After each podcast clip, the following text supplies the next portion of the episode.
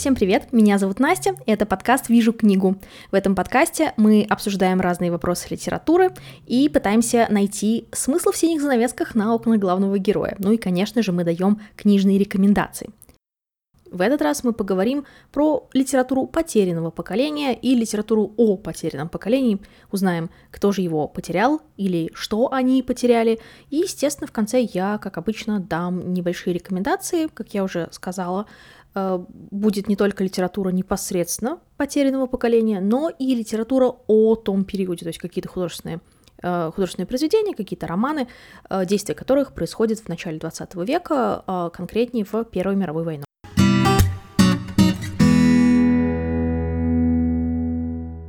Но начнем немножечко с теории или даже с Википедии, наверное. Кто же такие люди потерянного поколения? Что это за поколение такое, почему оно так называется и вообще что, что произошло? Ну, произошло следующее. Произошел 20 век, который проехался по миру с гастролями, с мировым туром, а именно с двумя мировыми турами, с Первой мировой и с Второй мировой войной. Если в, вот в нашей российской традиции, в наших российских школах мы как-то очень много читаем литературы о Второй мировой войне, Великой Отечественной, да, это, это естественно, это понятно, то вот в европейской, американской традиции Первая мировая война нанесла какую-то невероятную травму всем и людям, и странам, и, ну, и литературе, естественно, это тоже отразилось. То есть Первая мировая война для них воспринимается как такая большая первая огромная трагедия, которая с ними случилась после относительно, особенно для англичан, после относительного благоденствия викторианской эпохи. Да, вот так вот с огоньком закончилась у нас викторианская эпоха для них. И вот эта Первая мировая война и тема Первой мировой войны, она пронизывает вот всю литературу э, американскую и, в принципе, европейскую в первой половине 20 века, вот особенно в 20-е, 30-е годы.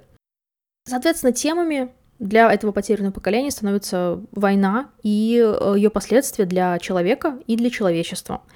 Э, Первая мировая война со своей масштабностью, своей жестокостью превосходила все предыдущие войны, какими бы они ни были. И к тому же в ходе Первой мировой войны было очень сложно определить, кто же в итоге-то прав, на чьей стороне правда, и ради какой цели у нас э, произошла битва на Соме и столько людей погибло. Это была война всех против всех, и вот мировая война в итоге поставила такой вот ряд сложных вопросов и заставила переоценить представление о совместимости, в принципе, понятия войны и справедливости, политики, гуманизма и э, провести некую грань между судьбой личности и политикой страны. Это действительно было неожиданно, это был такой коренной слом всего, переоценка глобальная, переоценка ценностей, э, и поэтому, естественно, в литературе это не могло не отразиться. И вот к произведениям писателей, которые отразили этот самый опыт, горький, трагический Первой мировой войны, стали применять определение литературы потерянного поколения. Откуда взялся термин? Это по легенде этот термин использовала Гертруда Стайн, которая сама то ли услышала это у какого-то автомеханика, который ругал вот это вот молодое поколение, что у вас, мол, не, э, ни, никаких идеалов у вас нет, что у вас, э, значит, вы все сопьетесь и умрете. Э, потом как-то Гертруда Стайн обмолвилась об этом Хемингуэю, или по некоторым данным Хемингуэй в это время с ней находился, и, в общем, он поставил это в эпиграф э, своего романа «И восходит солнце», и понеслось, в общем, закрепилось в литературоведении как такой вот общеупотребительный термин как потерянные поколения. Очень важно понимать, что потерянные поколения, вот эти писатели, они никогда не... Не то, что они друг друга не знали, они никогда сознательно ни в какие кружки не объединялись. То есть, если у нас там, не знаю, были какие-то там другие писательские объединения, то здесь вот ну, нет, такого не было. Они просто все побывали или каким-то образом были причастны к Первой мировой войне. И, соответственно, у них никакой э, теоретической платформы общей не было. И единственная общность, которая у них есть, это вот их судьба, которую искорежила как раз вот эта большая, большая великая война, как они ее называют, The Great War.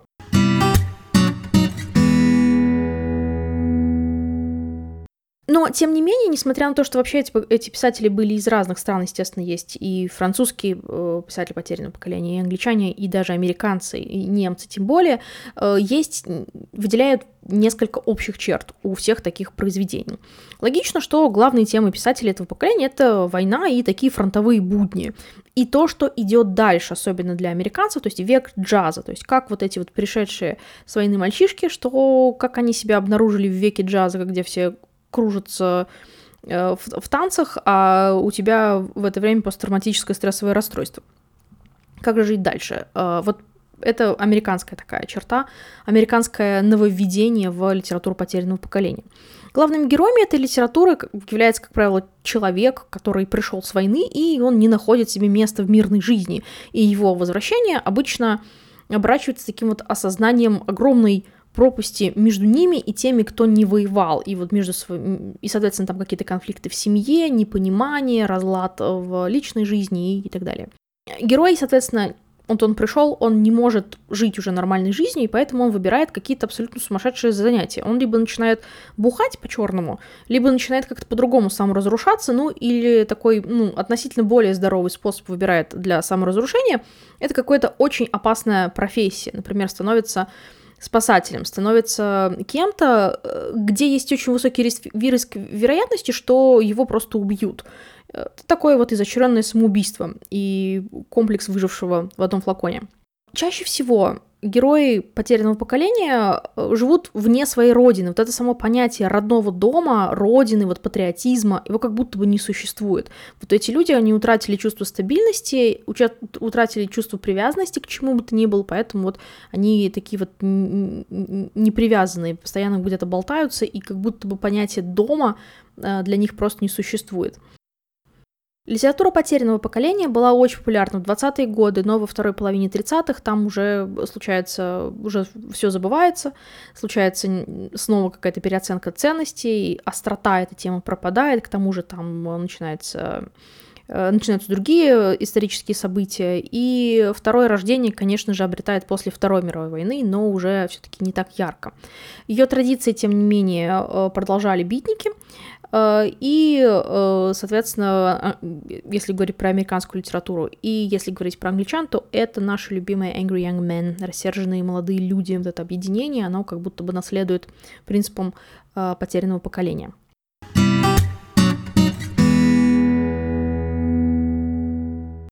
В военных произведениях показаны истоки потерянности вот этого самого поколения. Да? Фронтовые эпизоды э, обычно даются со всеми со всеми подробностями, ничего не приукрашивается, в разрез с официальной литературой идут эти источники.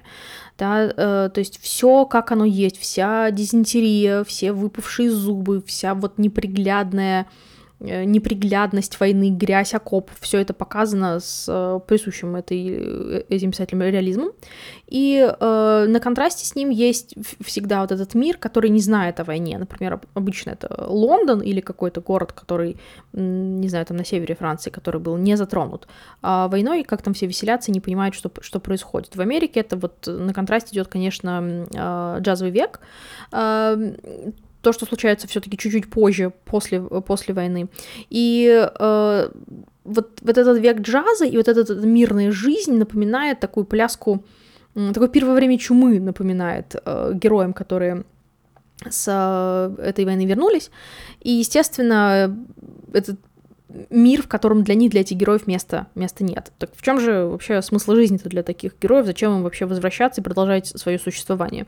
Ну вот на самом деле в самой жизни, как она есть, в жизни каждого отдельного человека, то есть такие романы, они воспевают предметность жизни, предметность быта. Вот они воспевают частную жизнь, им плевать на судьбу страны, им плевать, кто станет премьер-министром эм, или на какие-то там, не знаю, выборы в партию им наплевать на это. Все, что они хотят делать, они просто хотят жить мирной жизнью и ценить каждый день то, э, это то, чему они научились на войне. Ты прожил один день, и это уже хорошо. А уж э, все остальное, оно относительно. Кроме этого, кроме вот этой вот частности жизни, естественно, в таких книгах обычно воспевается любовь. Именно любовь э, будет занимать в ценностной системе самую, самую такую вершину. Женщина в таких романах обычно товарищ. Она не вот эта экзальтированная барышня, как Дейзи из э, Великого Гэтсби, она больше все-таки как Кэтрин из э, Прощая оружие. Вот в, таком, э, в такой женщине герой потерянного поколения видит, видит свой идеал. Это вот именно товарищество. Это на самом деле не случайно, потому что любовь — это самое индивидуальное и самое личное чувство, которое может быть. А опять же, так как эти книги воспевали частности жизни и красоту частной жизни, естественно, что э, любовь, э, конечно, ставится во главу угла. Но отношения влюбленных чаще всего обречены на провал или смерть, потому что мир нестабилен, мир неустойчив. И с темой любви очень часто связан мотив смерти. Да? Тема смерти и любви постоянно, постоянно там встречаются, они буквально противопоставляются с одной стороны, а с другой стороны одно является продолжением другого. Например, у героев может не быть детей, потому что либо женщина бесплодна, либо влюбленные не хотят иметь детей, либо женщина погибает родами, либо что-то еще происходит любовь в таких произведениях у потерянного поколения, она спаяна с смертью буквально. Она почти всегда ей пресекается. То есть, например, умирает Кэтрин, как я уже сказала, которая возлюбленная Фредерика Генри. Я надеюсь, что я сейчас никому не спойлерю, но вряд ли, потому что книги достаточно уже все таки старые. Случайно гибель незнакомой женщины влечет, влечет за собой э, смерть Джея Гэтсби. То есть мы знаем, что, конечно, эта женщина не совсем случайная, но смерть абсолютно глупая, абсолютно случайная. И это в итоге приводит так к тому, что Джей Гэтсби умирает, потому что его убивает муж этой самой женщины. Э, не только гибель героев, но и вот смерть Кэтрин и гибель женщины под колесами у Великом Гэтсби, на первый взгляд, не имеет вроде никакого отношения к войне, но на самом деле они с ней очень-очень тесно связаны. Это все безвременные и бессмысленные смерти, которые э, появляются в романе, в романах потерянного поколения, просто как вот такое, знаете, выражение мысли о неразумности и жестокости мира. Война, она внезапная, война э, приходит неожиданно, и вот эти смерти, они тоже очень внезапные, они тоже приходят неожиданно, и тоже ломают все, что строилось тяжким, тяжким трудом.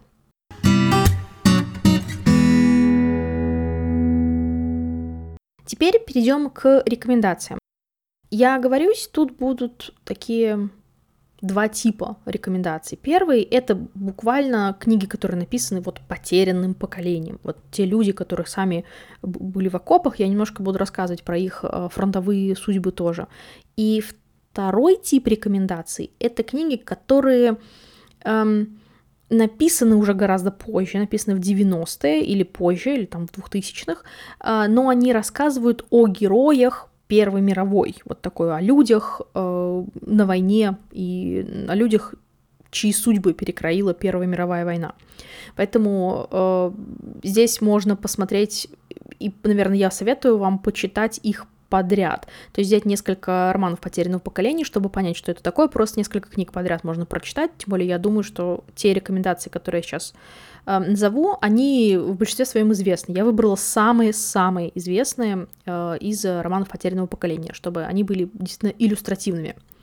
Первый и, наверное, такой вот хрестоматийный, вот это буквально, как говорят, blueprint, вот это прям вот чертеж этого самого роман «Потерянного поколения» — это английский писатель Ричард Олдингтон и его произведение «Смерть героя». Вообще Олдингтон все время потом пишет про очень разочарованных людей. А, например, у него есть книга, которая называется а, «Сущий рай», э, «Very Heaven», там тоже как раз вот рассказывается про Англию между Первой и Второй мировой войной. Как там этот человек, который отслужил, и, значит, вот как ему там ничего не дается, и как вот эти вот окопы на него повлияли.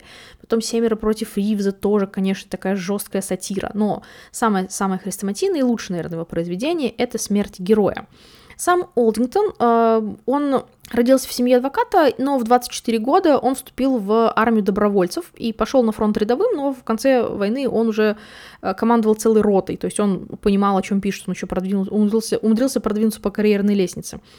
Э, домой он вернулся уже с контузией, и война, естественно, очень резко изменила его мироощущение и наложила такой вот отпечаток безнадежности на все его дальнейшее творчество. И действительно, все его романы, они пропитаны, знаете, такой очень вот какой-то горечью, иронией, и вот это горечь человека, который завидует нам, глупым людишкам, которые еще могут чему-то радоваться. То есть это вот такой ну, я бы не, не хотела говорить, что это Печорин, потому что я не очень люблю Печорина, а Олдингтона я, напротив, очень люблю.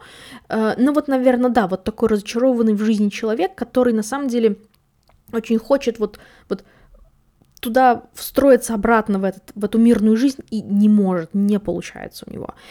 После войны он как раз, Олдингтон, страдал э, от посттравматического стрессовое расстройство, его тогда так не называли, и вообще никак его не называли, и был большой секрет, почему же у нас люди приходят, а потом, надо же, они, они убивали э, других людей и находились в окопах 4 года, почему же они вернулись какими-то странными с войны, большой вопрос. И вот он написал роман «Смерть героя», и э, этот роман, он такой наполовину автобиографический, э, он повествует о жизни и гибели э, Уильяма Уинтер, Уинтерборна, то есть то, что это называется «Смерть героя», понятно сразу, что в конце э, герой э, погибает, и вот этот самый Уильям Уинтерборн, он воплощение буквально судьбы всего потерянного поколения. Он эм, попадает во Францию, естественно, э, в окопы. Э, у него очень странные отношения с женой, которая хочет почему-то жить в открытом браке, а он вроде бы и не против, а вроде бы против. И вот такая вот запутанная, какая-то непонятная жизнь, и которая толкает его буквально на самоубийство в итоге, потому что в конце он эм, очень глупо погибает. Здесь, здесь все, все погибают. Вообще, все, во всех рекомендациях кто-то помрет. Я думаю, что это очевидно. Следующая рекомендация, это, наверное, то, что вы ждали первым. Это ремарк и на Западном фронте без перемен. Это одно из, наверное, самых любимых моих, моих произведений у Ремарка. Вообще, Ремарк очень много писал и о Первой мировой войне, и о Второй мировой войне. Но если читать его за поем, то он все-таки немножко повторяет сам себя, он вот уходит в какие-то самоповторы. А вот на Западном фронте без перемен это абсолютно великолепное произведение, оно такое вот чистое, ясное и э, пронзительно трагичное. Сам Ремарк 18-летним юношей оказался на войне, и, собственно, вот на Западном фронте без перемен это то, что вышло из его, то, что выросло из его как раз фронтового э, опыта. Это такая у нас вот правдивая действительно книга о войне, и э, это история убийства на войне семи одноклассников, которые там в два, им еще нет 20 лет, они уже рассуждают о том, какие они старые, они уже э, воруют куриц, они там что-то что такое э, странное делают постоянно, и рассуждают о том, а кто вообще виноват и зачем кому эта война, кому эта война нужна. Эти семь одноклассников, они э, были отравлены шовинистской пропагандой вот, в школах э, Германии, еще кайзеровской, и они э, узнали, что такое настоящая жизнь, как раз э, в окопах на Соме. Не только там, но и, в принципе, во Франции, да, на, на боях во Франции они ушли. И за один день они превращаются в солдат, чтобы просто их потом бессмысленно убили. Никак, вот, сквозь всю книгу идет вот это э, какое-то непонимание, почему человеческая жизнь настолько неценная, почему она настолько бессмысленная, почему ей так легко пожертвовать. Одна из ведущих тем в романе — это бессмысленность войны, и вот эта бессмысленность войны, она в итоге осознается как, конечно, простая истина, потому что э, тот человек, которого ты убиваешь, он не твой враг, он такой же, как ты. Тоже несчастный, которому просто не повезло оказаться вот, вот в этом месте в это время. Следующий роман тоже очень ожидаемый. Это «Великий Гэтсби» э, Фрэнсиса Скотта Фиджеральда. Э, Фиджеральд в 1917 году идет добровольно в армии, но он, в отличие от Хемингуэя, не поехал в Европу, он служит при штабе адъютантом генерала. Вот он работает сначала над романом, который потом принесет огромный успех по эту сторону рая, э, но потом, после того, как война заканчивается, он пишет роман Великий Гэтсби. И вроде бы, когда мы об этом вспоминаем, мы думаем про вот про Дейзи, про вот эти вот про этот кутеж. Мы очень часто забываем, что на самом деле это тоже литература потерянного поколения. И причем здесь мировая война, скажете мне вы мне, а я вам напомню, что Джеймс Гетц, сын, на секундочку, фермера, вернулся после войны а, в такой вот в реоле славы, потому что он вернулся победителем в Америку из Европы. Но этот самый молодой майор, который получил очень много медалей за боевую доблесть, он даже не может себе купить штатский костюм. Он э, не может найти работу, и все, что ему остается делать, это вот следовать за вот этой американской мечтой. И э, разбогатев на бутлегерстве, собственно, он вот э, покупает себе роскошный особняк на Лонг-Айленде. И вот он уже Джей Гэтсби, и счастья он так и не нашел. А все потому, что в этой Америке, в которой он вернулся, места для него больше нет, и поэтому ему пришлось стать кем-то другим, чтобы его заметили, чтобы его полюбили. Несколько раз уже упомянутое мной произведение — это «Прощай оружие» Эрнеста Хемингуэя. Эрнест Хемингуэй, э, несмотря на то, что он э, не проходил по зрению на фронт, очень-очень-очень хотел туда, и он в итоге попал туда добровольцем. Он записался м, шофером-добровольцем и работал на Красный Крест. И вот Хемингуэй, в отличие от Олдингтона и Ремарка, не только не смиряется своим уделом потерянного поколения, он спорит с этим понятием, он говорит, что нет, мы, мы не обречены, мы, мы все еще что-то можем, все еще есть порох-то в пороховницах. Но от себя ты не убежишь. И вот поэтому Фредерик Генри в «Прощай оружие» влюбляется в медсестру э, британскую в Италии, дезертирует в итоге, убегает с войны, э, но счастье ему тоже не приносит, потому что Кэтрин в конце, в конце он теряет и Кэтрин, и своего новорожденного или еще не, не до конца рожденного ребенка. Поэтому, да, как бы Хамингуэй не, не э, храбрился, он вообще такой, знаете, был очень э, альфач, э, альфач-самец, судя по, по книге, которую я прочитала. И, может быть, действительно, это просто была такая бравада, все таки э, жизнь самоубийством он покончил. Следующая книга, о которой я хотела бы рассказать, не очень известна в России, но по ней снят даже сериал BBC-шный. Она очень известна в Великобритании. Это тетралогия романов, э, которая называется «Конец парада». Ее написал Форд Медекс Форд, и он ее написал в 1924-1928 годах. И вот этот роман, он чем-то похож такой на Форсайтов, на сагу Форсайта Глсворси по атмосфере, ну, потому что это примерно то же время, только чуть-чуть вот попозже. Это такая летопись э, английского дворянства, можно сказать, до времени после Первой мировой войны. И, естественно, описывается жизнь Великобритании и Западный фронт, э, в котором сам, кстати, Форд, на котором сам Форд служил офицером, и он служил в Валийском полку, и поэтому, собственно, этот валийский полк он там прекрасно и изображает. А главный герой Кристофер Титченс, э, он вообще статистик из такой из богатой э, семьи, и он тоже попадает на фронт в Первую мировую войну. Эм, тут, естественно, есть его жена Сильвия, очень такая отвратительная дама, э, она такая очень легкомысленная, в итоге уходит к другому мужчине, но все еще своему бывшему мужу пытается как-то испортить жизнь всячески. Э, и э, пытается ему насолить и не дать быть счастливым. И Титдженс даже не уверен, является ли он вообще отцом своему ребенку.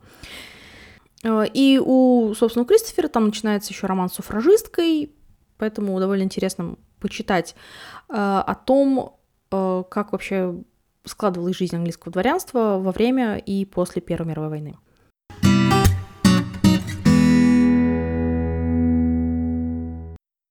Далее несколько романов, которые были написаны намного-намного позже, уже э, писателями, которые, естественно, не принимали участие в Первой мировой войне.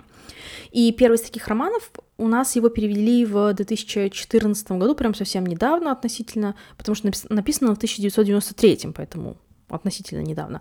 Роман этот называется «И пели птицы». Ну или «Птичьи песни» иногда его еще переводят, потому что вообще по-английски он «bird song». Э, его написал Себастьян Фолкс.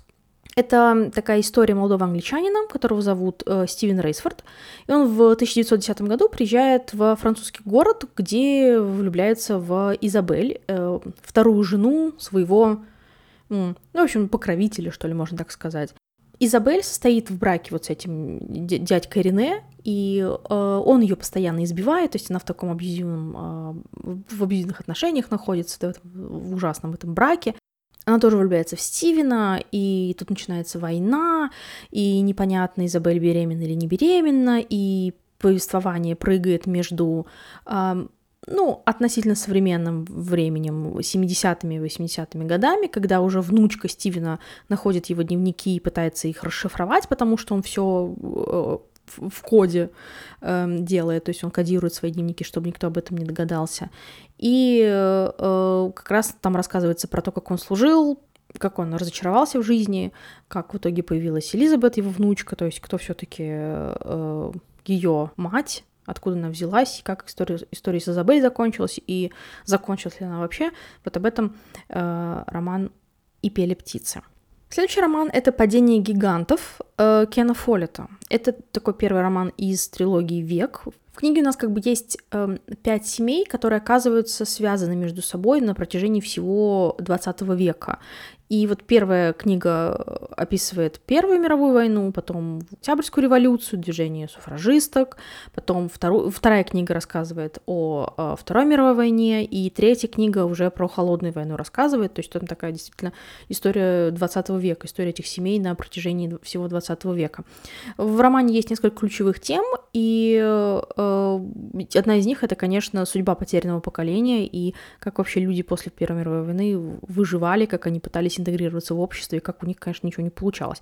Там очень интересно э, описана гибель императорской России и э, роль Германии осмысляется, и также что привело э, Германию к Второй мировой войне, также осмысляется, потому что, естественно, нельзя не проводить параллели между Первой и Второй мировой войной. Эм, вот, ну, а главный сюжет романа вращается как бы вокруг таких вот простых людей, которые э, преодолевают различные проблемы. И вот, ну, такая наша любимая тема, знаете, такая люди на фоне войны, люди на фоне страшных событий. Там очень хорошо подчеркивается тема аристократии, вот этого дворянства поместного, можно сказать, если их так можно назвать, и обычного человека, э, и то, как разваливается аристократия в том числе. То есть все, все, все наше форсатовское любимое здесь есть. Вообще Кен Фоллет, он такой очень интересный автор, он очень э, плодовитый, с одной стороны, а с другой стороны, очень основательный. То есть у него такие огромные книги, например, «Столб земли» или «Столпы земли», вообще рассказывает про Англию средневековую, и там тоже довольно интересная история. Вот, то есть на Кена Фольта, в принципе, можно обратить внимание, если вдруг вы любите историческую прозу. И моя последняя рекомендация, она не английская, она внезапно норвежская. Это «16 деревьев Сомы» э, автора Ларса Митинга. «16 эм, деревьев Сомы» как бы сразу отсылает нас на Первую мировую войну, потому что Сома, да, сражение при Соме, при реке, на реке, но это было достаточно длинное сражение, э, то есть это не один день и не два, там такая затяжная была осада, и вообще очень много разных событий происходило, и очень много людей погибло там. И это, естественно, сразу нас отсылает в Первую мировую войну, но начинается все не с этого, начинается все с того, что у нас эм, есть один мальчик, которого зовут Эдвард Хирифьель, очень э, типичное скандинавское, конечно, имя, э, и у него нет родителей, потому что, когда ему было три года, они поехали во Францию зачем-то, непонятно зачем, он не помнит, и там его родители трагически погибают. Его, э, он не помнит, как они погибают, потому что его самого нашли через три дня, и он ничего не помнит. А, его воспитывает дедушка, и дедушка не хочет ничего говорить ни про мать, ни про отца, и как-то они очень таинственным образом связаны с Шотландией, здесь появляется Шотландия, и англичане, естественно, и шотландцы здесь появляются, разумеется. И Эдвард, чье имя тоже как бы не совсем норвежское, не совсем скандинавское, начинает исследовать историю своей семьи потому что его дед был связан с нацистами, поэтому в городе их не очень любят, и это приводит нас ко Второй мировой войне, а потом и к Первой мировой войне. И вот когда всплывает тема Первой мировой, там появляется Шотландия, появляется одна очень упертая шотландская женщина, с которой они пытаются разобраться, что все-таки стало с э, таинственным, во-первых, эм, дедовым братом родным, про которого почему-то ничего не известно, причем здесь деревья, и что все-таки случилось с родителями Эдварда. Э, почитайте, мне, если честно, не очень роман понравился, но я особо скандинавскую литературу, в принципе, как-то я к ней довольно прохладно отношусь, поэтому э, довольно интересно почитать вообще, как темы памяти и темы двух войн переплетаются между собой.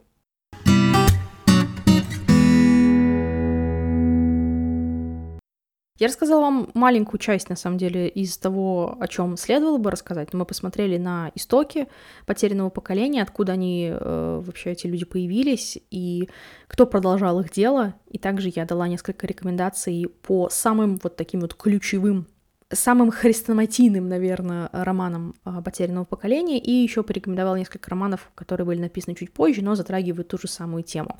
Надеюсь, что-то из этого вам понравится. Я еще раз вас призываю подписываться на мой инстаграм или телеграм-канал, и если вам есть что сказать, или а, если вы хотите оставить какой-то отзыв, я буду очень вам признательна. Всем спасибо и пока-пока.